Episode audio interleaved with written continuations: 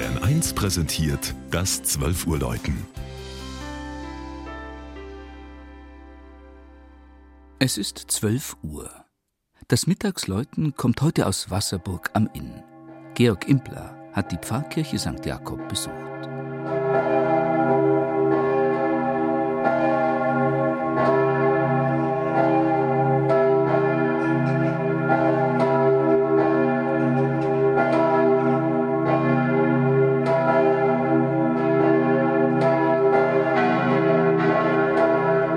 Bei Wasserburg weiß man nie so genau, ob der Inn die Stadt mehr schützend umfängt oder eher zusammenzwängt.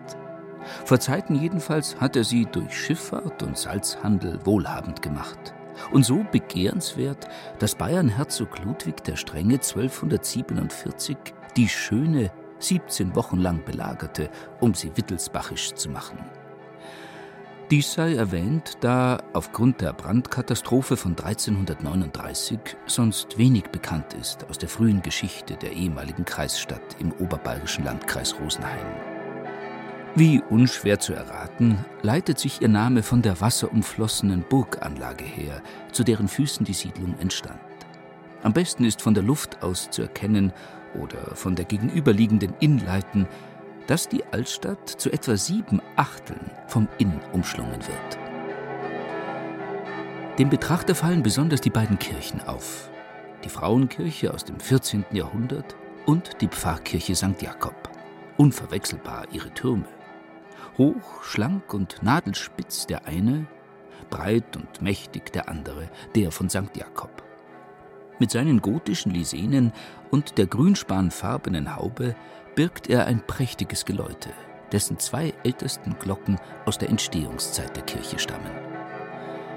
Das 1478 fertiggestellte Gotteshaus hat prominente Architekten. Hans von Burghausen, den Schöpfer des Landshuter Martinsmünsters, Hans Stetheimer, Stefan Krumenauer und den Wasserburger Meister Wolfgang Wieser, der mit seinem Turm ursprünglich wohl höher hinaus wollte. Der Innenraum der Jakobskirche musste viele Veränderungen erfahren. Das riesige Wandbild aber, außen am Chorschluss, der sogenannte Lebensbaum, ist seit über einem halben Jahrtausend sehenswert geblieben.